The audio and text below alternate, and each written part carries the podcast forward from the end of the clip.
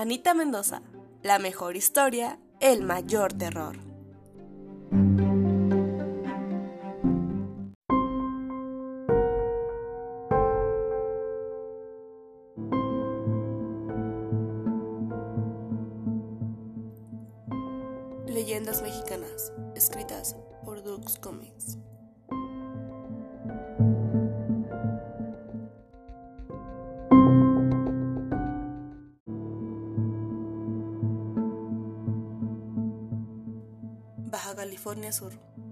El Mechudo. Esta leyenda es protagonizada por indios yaquis, quienes vivían cerca del mar y quienes, para subsistir, se sumergían en las profundas aguas para recolectar perlas para posteriormente venderlas.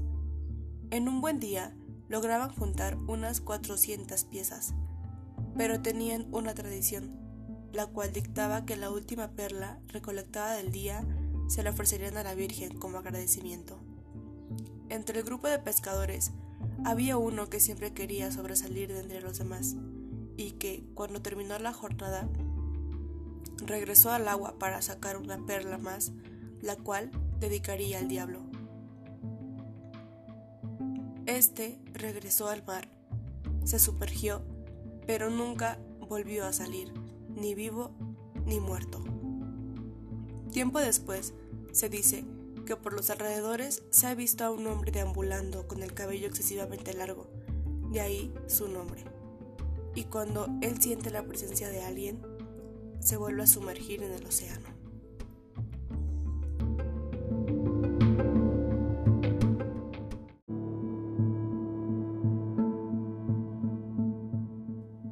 Campeche, la bruja del morro.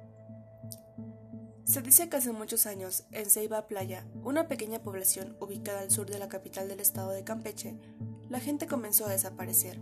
Pero eso no era lo extraño, ya que muchos tomaban la decisión de emigrar. Lo raro aquí es que familias enteras son las que desaparecían. Los más observadores del pueblo, en ese entonces, notaron una secuencia en las desapariciones y se dieron cuenta que algo andaba muy mal por lo que solicitaron la ayuda de un poderoso hechicero que manejaba la magia blanca. Este último descubrió que una criatura maligna, disfrazada de ser humano, engullía familias enteras, por lo que decidió ponerle una trampa, haciéndose pasar por un miembro de una de las familias. Gracias a sus poderosos hechizos, lograron capturar a la vieja Lasgu, a la cual encadenaron en una de las grutas donde el mar golpeaba con sus olas, logrando con esto que en el ente maligno se ahogara, no sin antes lanzar una maldición, la cual decía que ella regresaría 300 años después para vengarse. Dicen que los 300 años están por cumplirse. ¿Creen que regrese?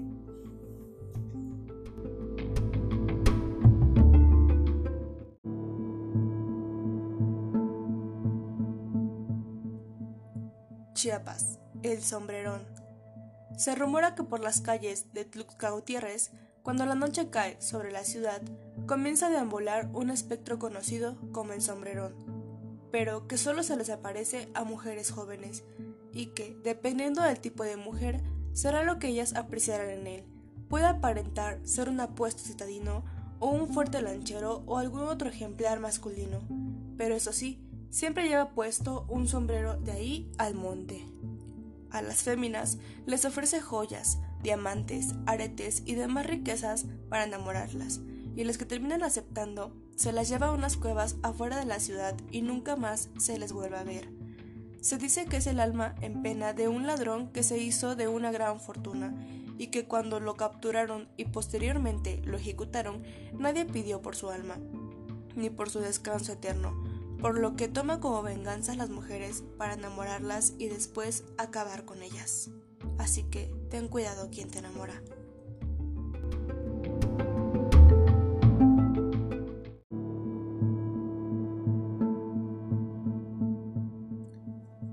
Chihuahua, La Pascualita.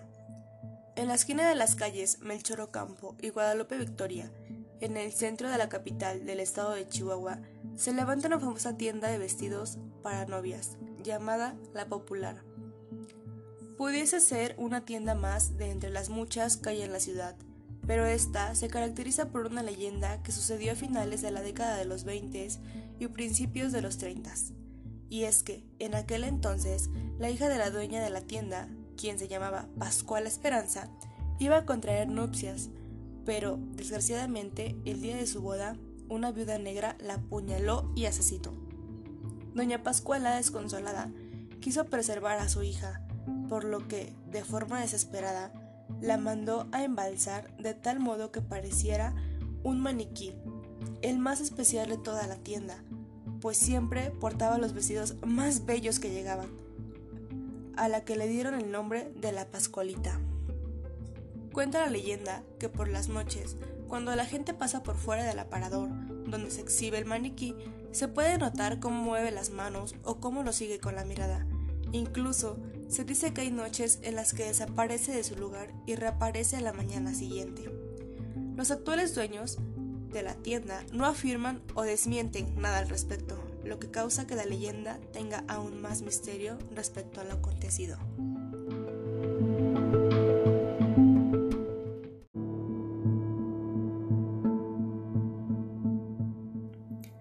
Ciudad de México, el Ahuizol. Mensajero del dios Tlalo, esta criatura mitológica vivía en los alrededores de la ancestral Ciudad de México, Tenochtitlan. Tenía forma de perro, colmillos y garras afiladas. Podía respirar debajo del agua, pero su característica principal era su cola que parecía terminar en forma de mano humana. Se dice que se acercaba a las embarcaciones de pescadores que salían a trabajar al lago de Texcoco, muy sigilosamente, y entonces comenzaba a emitir un sonido parecido al llanto de un bebé por lo que los tripulantes de las lanchas creían que era un niño que estaba en peligro, y se lanzaban al agua tratando de socorrer al infante que ellos creían. No era sino hasta que estaban en el agua que se daban cuenta que los que estaban en verdadero peligro eran ellos, pues el aguisol clavaba sus garras y colmillos en el cuello de sus víctimas y lo ahogaba. Con su cola provocaba enormes olas para que así los demás no pudieran ayudar a la víctima. Afortunadamente, se dice que al secarse el lago, la bestia dejó de existir. ¿O no?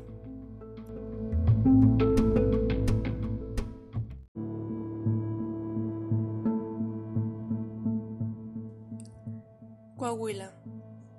La taconera.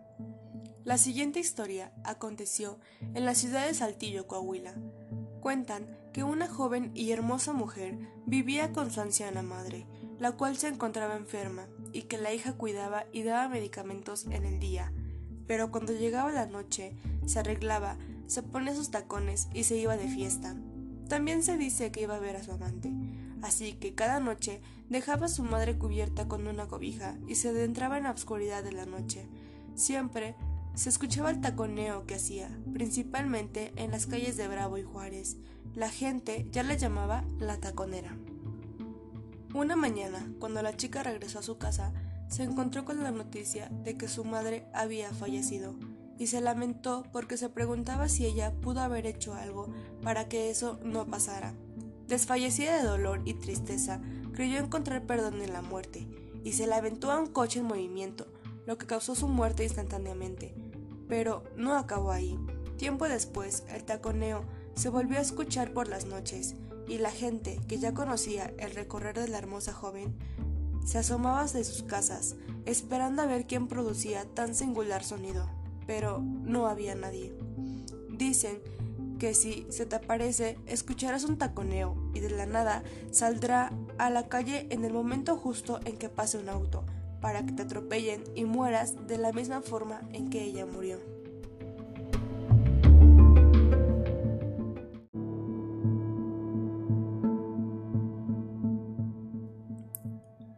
Colima, el alcuiz. Entre los bosques y montañas existe una enorme bestia que causa el más indescriptible temor a quienes se les llega a encontrar. Una criatura conocida como el alcuiz, la cual, al caer la noche, bajaba los pueblos a merodear y cuando se encontraba la gente que se atrevía a salir a esas horas, se las llevaba a su guarida en el monte. También se cuenta que el simple hecho de que éste pasara por ciertas calles provocaba que la gente que vivía en las casas de ellas enfermaría con fiebre y vómito hasta morir. Harta la gente del perro del infierno decidieron ir a cazarlo y lo fueron a buscar. Recorrieron todo el valle hasta que lo encontraron, lo ataron, golpearon y lo bajaron a la iglesia de Xochitlán, donde el padre le echó agua bendita para sacarle el demonio a la bestia. Pero esto solo provocó que se desesperara y huyera de nueva cuenta a sus dominios, donde dicen sigas echando a quienes atreven a adentrarse en el bosque. ¿Te atreverías?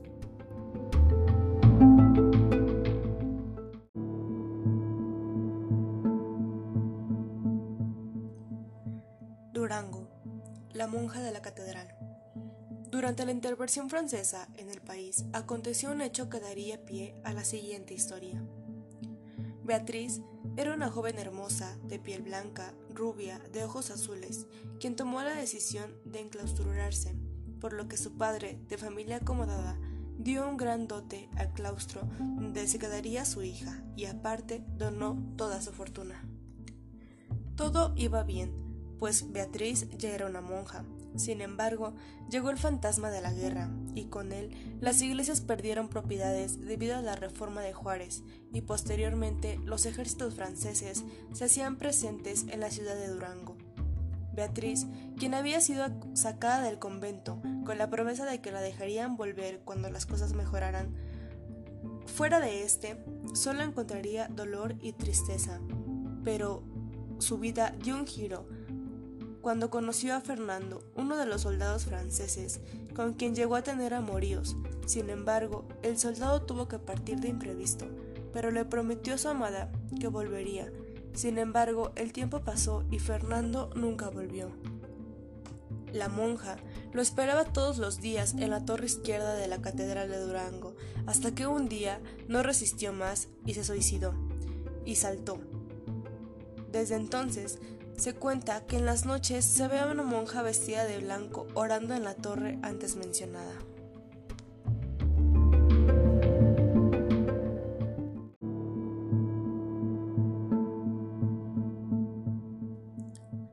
Estado de México. La Tlanchana. Desde hace miles de años, cuando existían grandes cuerpos de agua en el valle de Toluca, se contaba de una mítica criatura, a quien llamaban la Tlanchana, que vivía en lagunas, lagos y ríos. Los lugareños, conocidos como mazatlecas, la veneraban y respetaban como si de una diosa se tratara, pues ella era mitad mujer y mitad serpiente, pero era temida por su gran temperamento. Los días en que se encontraba feliz se le podía observar en un islote y su cola se ponía de color negro. Eran estos días en que los pescadores agradecían más, pues la pesca era muy abundante. Había ocasiones en que a la híbrido mujer serpiente le llamaba la atención algún hombre, y entonces transformaba su gran cola en unas piernas para poder andar por la tierra y así seducir a su objetivo, cosa que le resultaba muy fácil, pues era muy bella pero si por algún motivo le daban la negativa, cambiaba su forma de serpiente y con su cola los enrollaba y los ahogaba en lo profundo de cualquiera de los lagos. Hoy, la mayoría de los lagos han dejado de existir. Aún así, cuentan algunos que en algunas noches de luna llena todavía se escucha el canto de la atlanchana esperando seducir a otro incauto.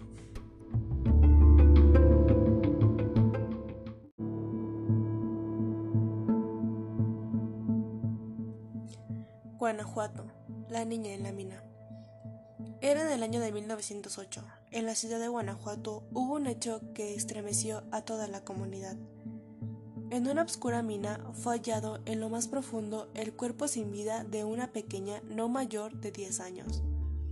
Nadie sabía quién era, nadie tampoco lo reclamó, así que todo aquello era un misterio.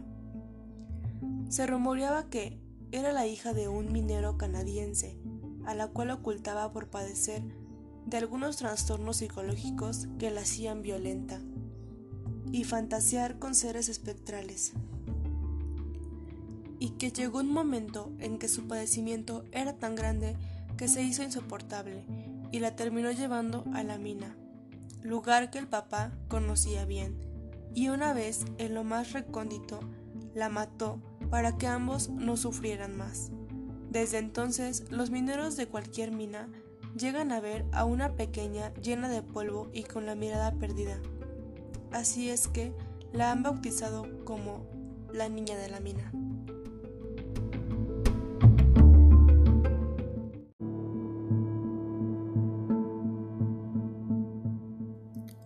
Guerrero, la mujer del candil. La siguiente leyenda es de cierto modo algo triste, pues la protagonista es una mujer que ahorró durante toda su vida para poder cumplir su sueño de viajar a Roma y así poder conocer al Papa como parte de su devoción.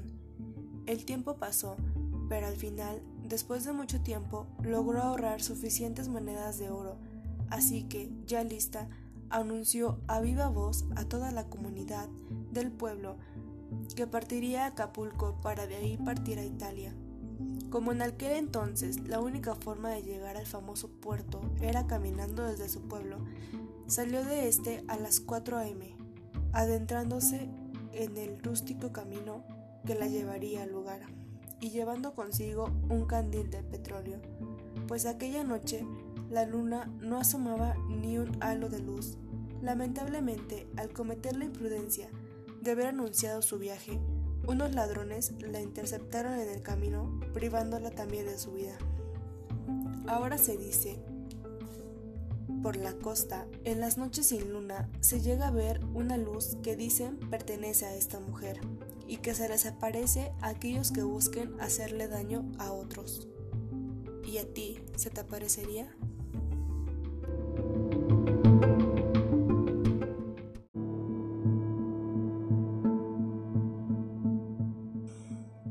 Hidalgo, la Dama de Negro. Esta leyenda se centra en la ciudad de Pachuca, la Bella Irosa, más concretamente en la carretera que va de dicha ciudad a Real del Monte, justo donde se encuentra el monumento al ingeniero Clifford, ya que en este lugar perdió la vida en un accidente automovilístico. Se dice que desde el año de 1951 se aparece una mujer vestida totalmente de negro con un velo que le cubre la cara. Hay testimonios de que esta mujer ya se le ha aparecido al menos a dos personas. A una le pidió que la llevara al panteón inglés en Real del Monte, en donde atravesó las rejas del cementerio y no la volvió a ver, y a la otra persona le pidió que la llevara a San Bartolo, un barrio cercano al Panteón Municipal de Pachuca, pero antes de pasar por donde se encuentra el oficio de la Virgen, la dama de negro ya había desaparecido del automotor. Dicen que solo se aparece en esa carretera y de madrugada, así que si pasas por esos rumbos, ten cuidado.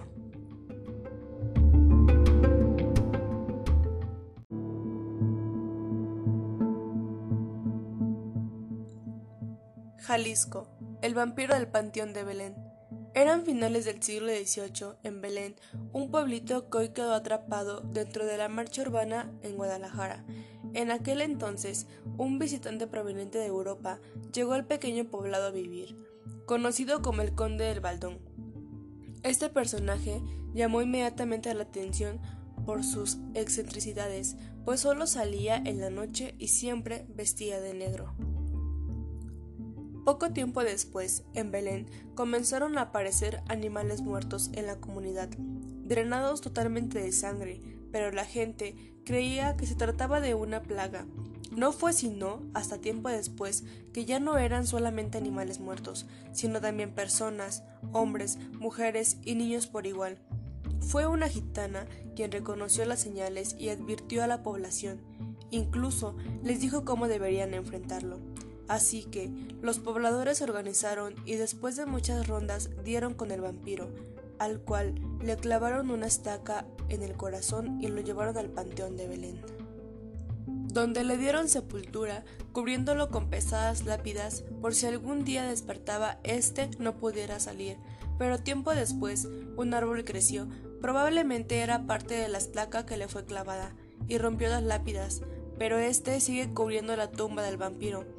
También se dice que el día que el árbol seque, el chupasangre saldrá de la sepultura y tomará venganza contra todos los descendientes de quienes lo enteraron.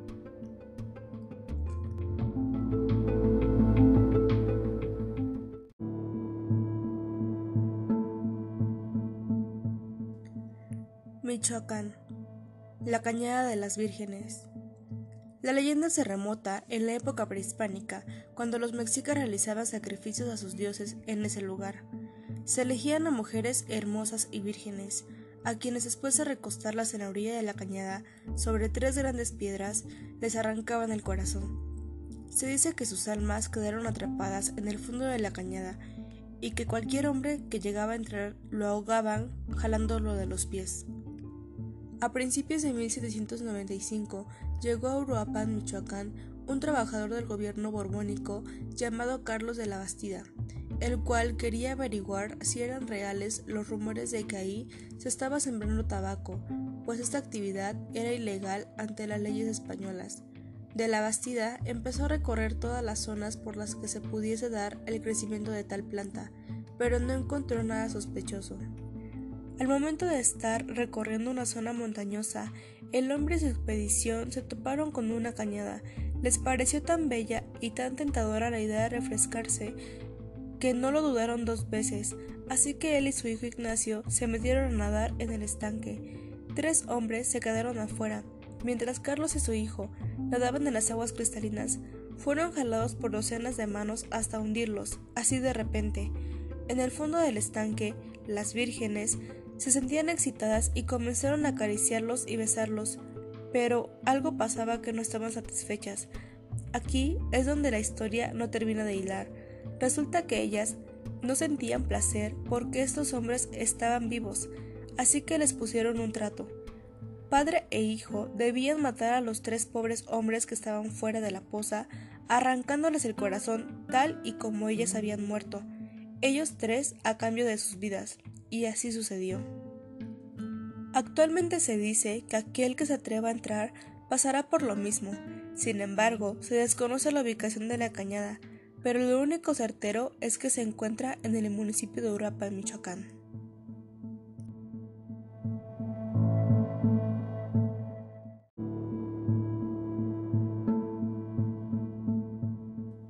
Morelos, El Choco en la que fuera la próspera hacienda de Cuautla, muy cerca de la dos veces eórica ciudad de Cuautla, sucedió la siguiente historia. Se dice que en dicho lugar había una mujer muy hermosa a la cual todos los hombres cortejaban, pero ella a ninguno le hacía caso. Un día, mientras se bañaba en el río, se encontró con un forastero montado en un caballo negro, que también trató de conquistarla, pero la mujer solo le dio evasivas. Sin embargo, el jinete volvería a encontrarla de repetidas ocasiones, además de que a los ojos de la fémina este era bien parecido. Por lo que al corto tiempo terminó enamorándose de aquel extraño. Nueve meses después nació el fruto de esa unión. Sin embargo, la ahora madre notaba cosas extrañas en su hijo. Ya desde el embarazo sentía que se movía mucho y a veces parecía que le hablaba desde el vientre. Una vez nacido, veía que prestaba mucha atención a todo lo que pasaba, como si entendiera lo que sucedía, así que decidió bautizarlo lo más pronto posible, y una vez elegida la madrina, se lo dio para que lo llevara a bautizar.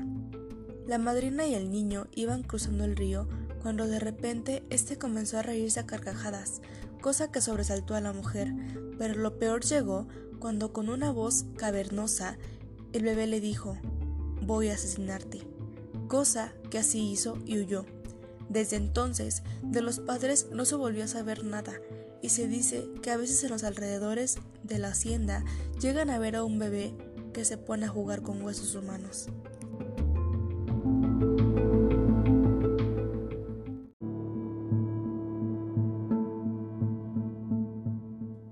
Nayarit, la ciguanaba. El primer avistamiento de este espectro se dio apenas hace un par de décadas en el estado de Nayarit. Dos amigos iban en una camioneta de regreso a sus respectivas casas después de un largo día de trabajo. La noche ya había caído y en aquel entonces la carretera no estaba muy iluminada todavía. Se detuvieron pues uno de ellos tenía necesidades, así que pararon y se adentró un poco en el bosque. Mientras hacía esto, vio que en la orilla de una barranca cercana estaba una mujer que le daba la espalda, así que, lejos de sentir miedo, se preocupó, pues creía que podría resbalar y caer al fondo del barranco. así que se acercó para advertirle y fue cuando ya estaba a escasos centímetros que la mujer volteó y fue entonces que el hombre aquel sintió el verdadero terror. Pues la mujer tenía una cara de caballo en lugar de la de una mujer normal. Despavorido el hombre, corrió a donde se encontraba su amigo y le pidió que se largaran de ahí de una buena vez. Una vez en el camino, acordaron no volver a parar en la carretera de noche nunca más. En lengua quiche, Siwanaba quiere decir hermana espectral del abismo. Actualmente, se dice que de noche en esa carretera a lo lejos se logra ver a una mujer con cara de caballo.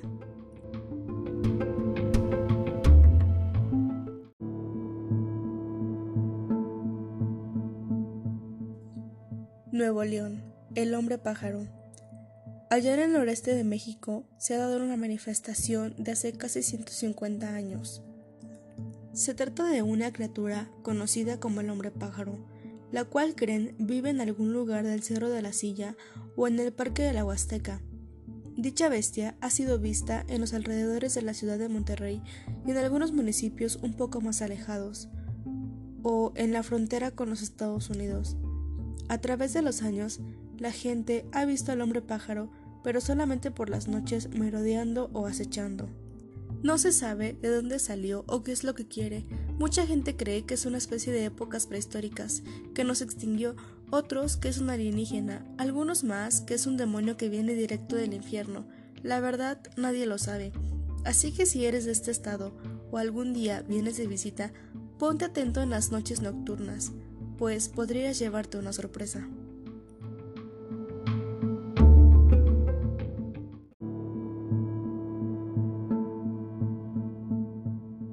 Oaxaca, la Matlacigua.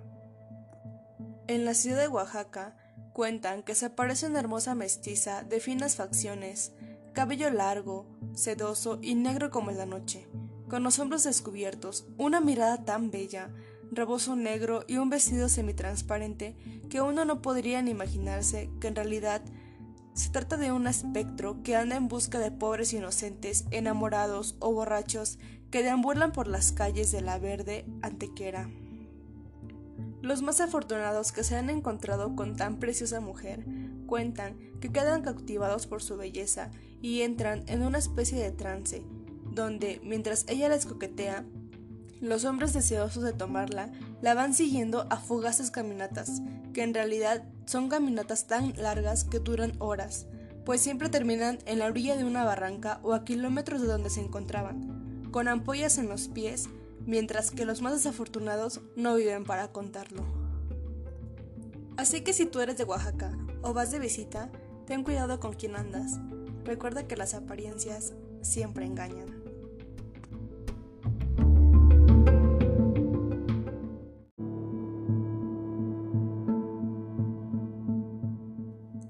Puebla, la fuente de los muñecos. En la hermosa ciudad de Puebla de Zaragoza, en el barrio de Xonaca, destaca una fuente que fue llamada la Fuente de los Muñecos. Probablemente esta es una de las leyendas más populares de la ciudad de Puebla. Esta fuente es un monumento de una terrible tragedia. Cuenta la leyenda que cerca de 1937 la gente adinerada construía casas de verano llamadas quintas para pasar ahí las vacaciones con sus familias uno de los propietarios de esta fuente fue el en ese entonces gobernador de Puebla, Maximiliano Vila Camacho. En ella trabajaba un hombre que vivía con sus hijos de 6 y 7 años. Los niños siempre andaban juntos, caminando por las calles, jugando y riendo. Un día lluvioso, los hermanos salieron con paraguas camino a la escuela y nunca regresaron. El padre y varios vecinos del barrio de Shonaka buscaron por días, y sin éxito los pequeños concluyeron que habían caído a un pozo de agua que había en aquella quinta donde su padre trabajaba. A tal acontecimiento, el gobernador Camacho hizo que construyeran aquella fuente conmemorativa por la pérdida de ambos pequeños. Actualmente hay muchos rumores de gente que asegura ver moverse las estatuas en la noche, o que todavía se escuchan risas o pisadas por esos rumbos, como si los niños siguieran jugando. ¿Y a ti, te gustaría comprobar esos rumores?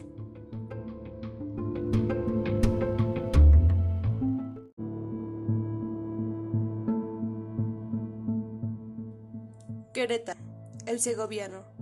Corría el año de 1651, cuando don Bartolo Sandet y Leijapsi llegó a la ciudad de Santiago de Querétaro junto con su hermana. Un comerciante que al poco tiempo de haberse instalado comenzó inexplicablemente a tener mucho dinero. Todos los años, el 20 de mayo, don Bartolo invitaba a la crema innata de la sociedad a una comida, y al cual, al finalizar esta, hacía un brindis, el cual más o menos decía así. Brindo por mí, por mi hermana y por el 20 de mayo de 1701. Fecha que por parecer muy lejana carecía de importancia, pero conforme iban pasando los años, la duda de lo que pasaría en esa fecha se iba incrementando. Llegó la esperada fecha y en esa ocasión no hubo tal brindis, pero esa noche se oyó una explosión que hombrió a toda la ciudad y las llamas iluminaron la zona centro. Fue hasta que amaneció que los vecinos se percataron de que tal incidente había sido en la casa de don Bartolo, así que fueron a ver qué había sucedido. Al entrar encontraron a la hermana estrangulada con una expresión de terror y en la habitación de don Bartolo lo hallaron a él pegado en el techo, con la piel achicharrada. Solo haciendo un exorcismo fue como lograron bajar a tal personaje. Hoy en día, la casa funciona como oficinas de gobierno. Sin embargo, los guardias aseguran que por las noches se escuchan los lamentos de quienes en esa casa vivieron.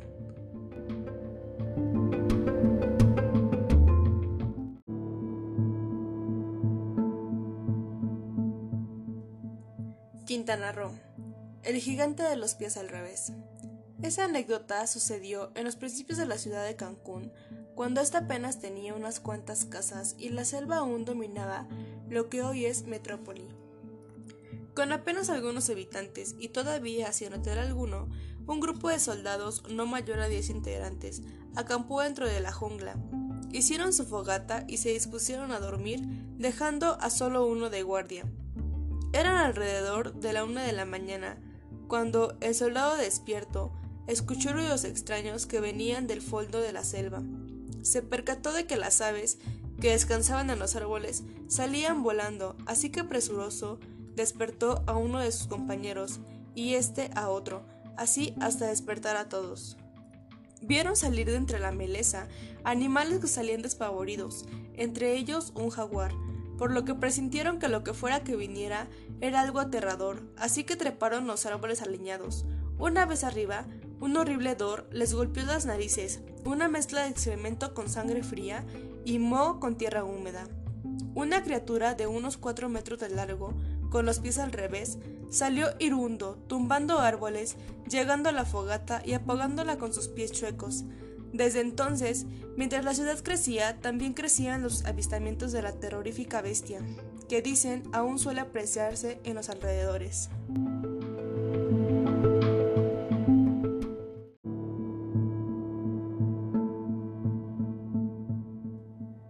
San Luis Potosí, La Maltos. Se cuenta que, en la época colonial de la ciudad de San Luis Potosí, vivía una bruja muy poderosa que vivía en lo que hoy es el edificio Arcos y Piña en el centro de la ciudad, y que tal importante edificación pertenecía a una poderosa familia que le prestaba el inmueble a la Santa Inquisición para que la usaran como sede. Esta mujer era conocida como la Maltos y también formaba parte de la Inquisición, al ser muy influyente, podía romper el toque de queda y se paseaba en una carroza jalada por dos corceles negros. Se dice en busca de víctimas para sus negros hechizos, incluso a los que condenaba a morir en la Santa Inquisición los usaba para dicho propósito. Pero llegó una ocasión en que mató a dos personas que resultaron ser miembros de una poderosa e influyente familia, por lo que los guardias fueron en su búsqueda y fue condenada a morir en público en la Plaza Fundadores. La Malta sin resistencia alguna pidió un último deseo, que le dejaran hacer un dibujo de su carroza para, según ella, recordar esos paseos nocturnos que solía hacer. Así se lo concedieron, y la hechicera es un dibujo muy real, con sus dos caballos, y todo fue tan real que en ese momento la carroza cobró vida y la Maltos aprovechó la sorpresa de la gente para subir al vehículo y escapar mientras una carcajada de ultratumba retomaba a todo San Luis.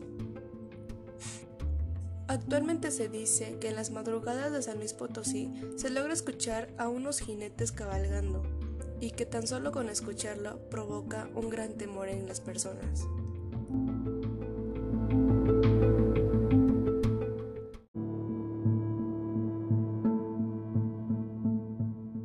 Sinaloa, el hombre sin cabeza. En la ciudad de Culiacán, sobre las vías del ferrocarril y a la altura del Palacio Municipal, cuentan que se aparece un horrible espectro que aterroriza a todo aquel que se le encuentra. Es el alma en pena de un hombre sin cabeza. El protagonista de esta leyenda era un empleado que estaba encargado de hacer los cambios de vías. Una noche a este hombre lo invitaron a una fiesta y como en aquel entonces las fiestas duraban hasta el día siguiente, el hombre comió, bebió y bailó y siguió bebiendo y bailando hasta que recordó que ya casi era hora de hacer el cambio de vía, así que presuroso salió a hacerlo. Lo hizo un poco cansado de tanto bailar y ya con los efectos del alcohol, se acostó a un lado de las vías y recargó su cabeza sobre una de estas. Recordó que tenía que hacer otro cambio de vías en la madrugada y decidió esperar y descansar mientras llegaba la hora, así que se quedó dormido. Pero este ya no despertó, ya que entró en un sueño tan profundo que nunca escuchó cuando la locomotora se acercaba y la máquina le cercenó la cabeza. Desde entonces, el ánima suele rondar por las vías, tratando de evitar que a otros le suceda una desgracia como la que le pasó a él.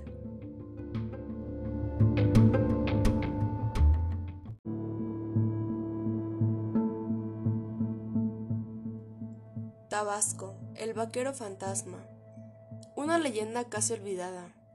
Se cuenta que era un ladrón de ganado que con sus robos provocó que un viejo hacendado se fuera a la ruina.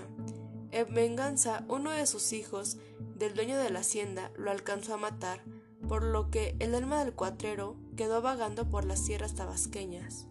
A pesar de que casi no se cuenta sobre él, se cuenta que los pocos que lo han visto se aparece por los rumbos de la región de los ríos, otras veces por Chontalpa o por la sierra y en otras ocasiones por el centro.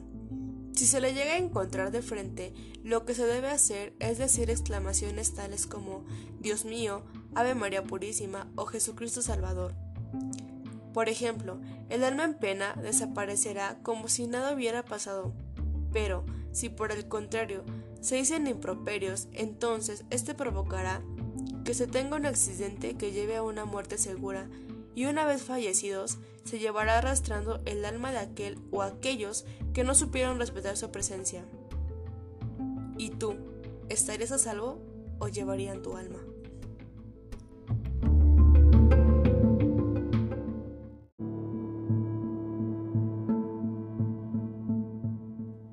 Tlaxcala, la Tlahuelpuchi.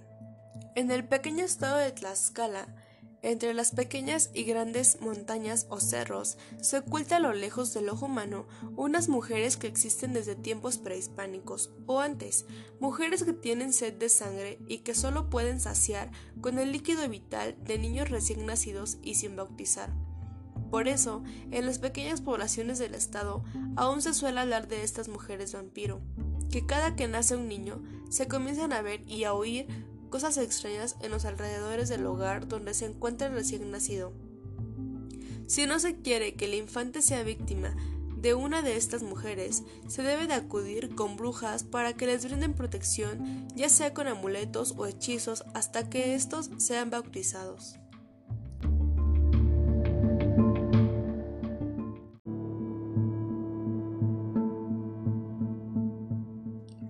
Veracruz, el Sambo Mono. Se dice que en el pueblo de Tres Zapotes vivía un señor con su pequeño hijo de nombre Juan, el cual era un niño normal, o eso aparentaba. El niño, como cualquier otro, jugaba, saltaba, gritaba y todo lo referente a un niño de su edad. Sin embargo, a la hora de bañarse, Juan prefería hacerlo apartado de los demás. Un día sus compañeros lo espiaron mientras se bañaba y descubrieron que tenía vello en exceso por todo el cuerpo y aparte una pequeña cola, por lo que desde entonces sus amigos lo comenzaron a llamar Juan el Oso entre otros apodos. El vello no cesó y pronto cubrió todo el cuerpo de Juan, provocando con ello más burlas hacia su persona. harto de esta situación, decidió irse a vivir a la jungla que rodea el pueblo y juró que aquel que pasaría por allí lo mataría y para que no confundiera a su padre le dio una caracola de mar para que lo tocara y supiera que era él. Al poco tiempo la gente comenzó a desaparecer y por las noches se oían desgarradores gritos, gritos como de alguien que se encontraba totalmente solo. Avergonzado por su actuar y sus crímenes, su padre les dijo a todos los del pueblo que para poder cruzar el monte deberían de tocar una caracola de mar, y así la bestia, a la que bautizaron como Sombono, no los atacaría más.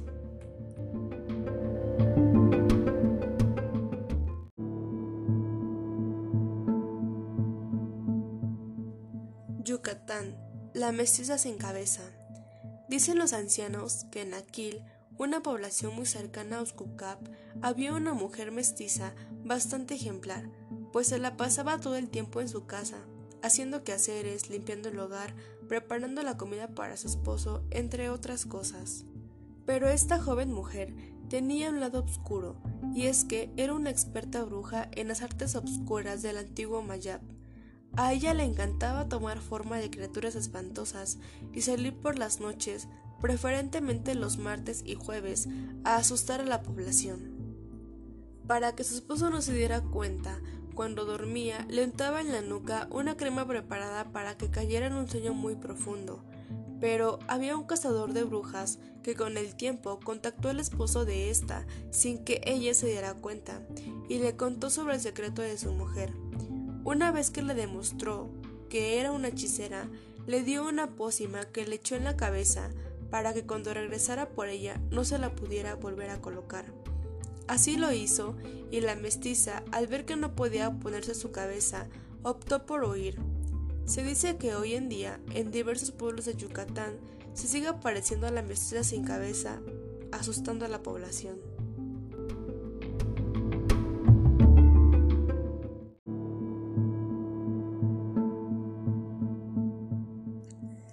Zacatecas, el niño enterrado.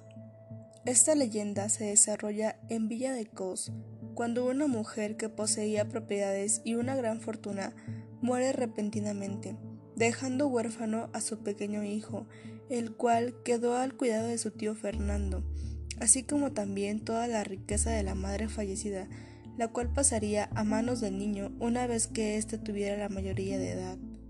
Pero la avaricia se apoderó de Fernando, y no iba a dejar que su sobrino se quedara con todo.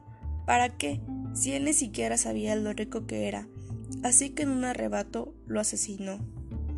Cavó un pozo muy profundo en la casa principal de la hacienda Sierra Hermosa, y ahí echó el cuerpecillo inherente del pequeño, quedándose con todo el dinero y las propiedades.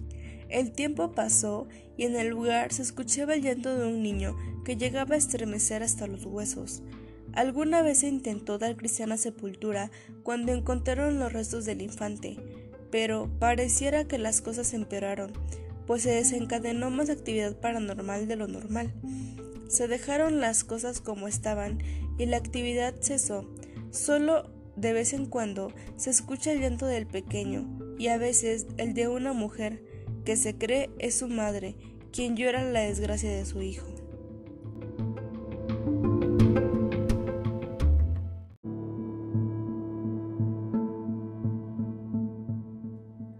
Sonora, el Casino del Diablo.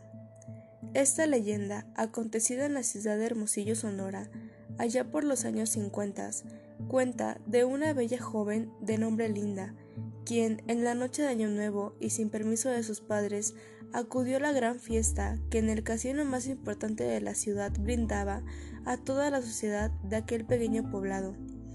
Las mejores familias acudirían a despedir el año y los jóvenes de mayor alcurnia estarían ahí presentes. Después de una discusión con sus padres por no dejarla acudir al festejo, Linda, de solo 16 años, decidió escapar por la ventana. Luciendo su mejor vestido, ingresó al lugar en donde todos quedaron asombrados por su gran belleza. Muchos adolescentes la invitaron a bailar, pero ella lo rechazó, hasta que uno muy guapo se le acercó y ella de inmediato, al quedar impresionada por su galanura, aceptó. El tiempo transcurrió y de pronto Linda sintió como la mano de aquel hombre que la había conquistado le quemaba la espalda. Sintiendo un calor infernal, dio un paso atrás para de pronto ver que los pies de aquel galán era uno de un gallo y el otro de un chivo.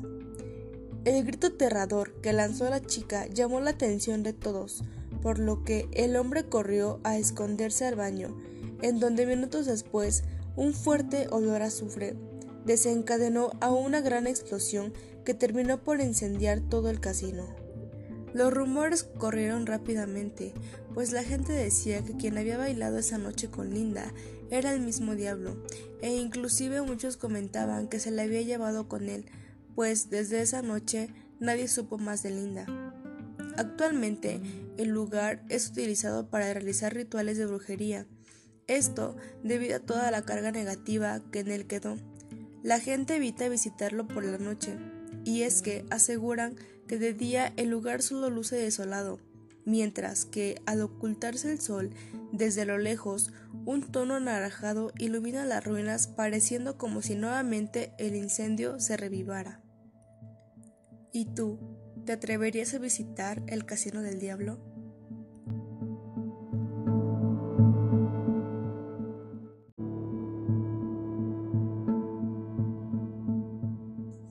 Tamaulipas, leyenda del Cerro Partido. Un señor que se llamaba Pancho Rojas era arriero y una de tantas veces que pasaba por el Cerro Partido se sentó a descansar y se acordó que decía de los antiguos mexicanos que existía un tesoro en una de las cuevas del cerro, y él se puso a buscarlo. Encontró la cueva, ahí estaba el tesoro, enseguida se puso a llenar con costales llenos de oro, pero cuando iba a salir, se le cerró la puerta y escuchó una voz que le dijo, todo o nada. Entonces él le contestó que le dijeran sus intenciones. Le dijeron que del dinero que había juntado fuera a pagar una manda a la Virgen de Guadalupe en el contadero y que le dejara media carga de lo que llevaba en su burro. Pero cuando iba por el camino, se arrepintió de darle todo lo prometido a la Virgen, lo que el ánima le había dicho y pasó por donde estaba la Virgen y no le dio nada. De pronto, la carga que llevaba en su burro se hizo piedra. Cuando regresó de nueva cuenta al cerro, ya no encontró la cueva, Nada más escuchó la voz que le repitió, todo o nada, y se le apareció un viejo indio y ahí murió. Quien quiera comprobar esta leyenda, lo invito a visitar a la Virgen de Guadalupe que se encuentra en el Contadero, lugar de pie de la Sierra de la Madre Oriente.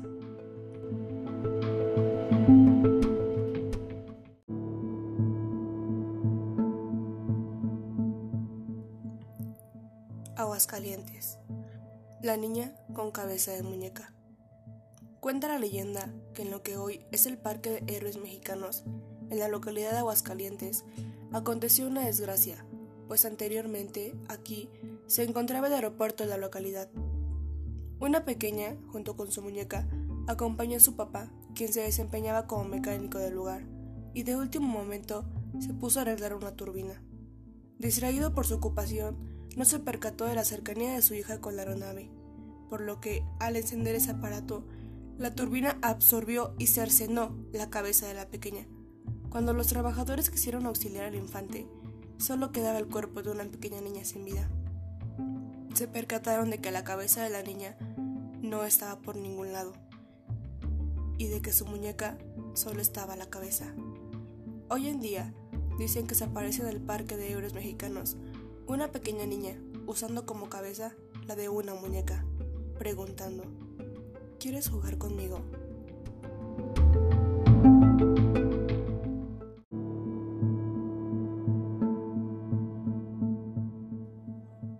Baja California.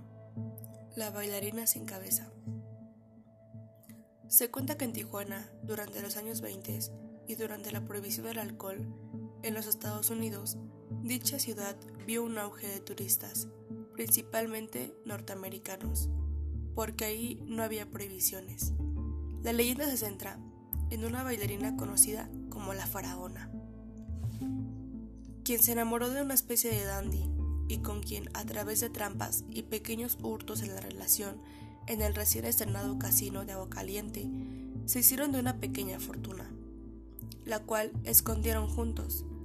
Pero los celos eran tan intensos que en una ocasión la danzante vio a su amante del brazo de otra mujer, por lo que, enfurecida, decidió cambiar el escondite del tesoro de ubicación. Su amado, al enterarse de dicho movimiento, quiso buscar que ella le dijera la verdad, pero de una manera muy violenta, y al no lograr que ella dijera una sola palabra, decidió acabar con su vida cortando su cabeza. Actualmente, en la zona de Agua Caliente, se cuenta que por las noches se aparece una bailarina sin cabeza, para ahuyentar a aquellos que se atrevan a buscar aquel tesoro mal habido. ¿Te atreverías a buscarlo?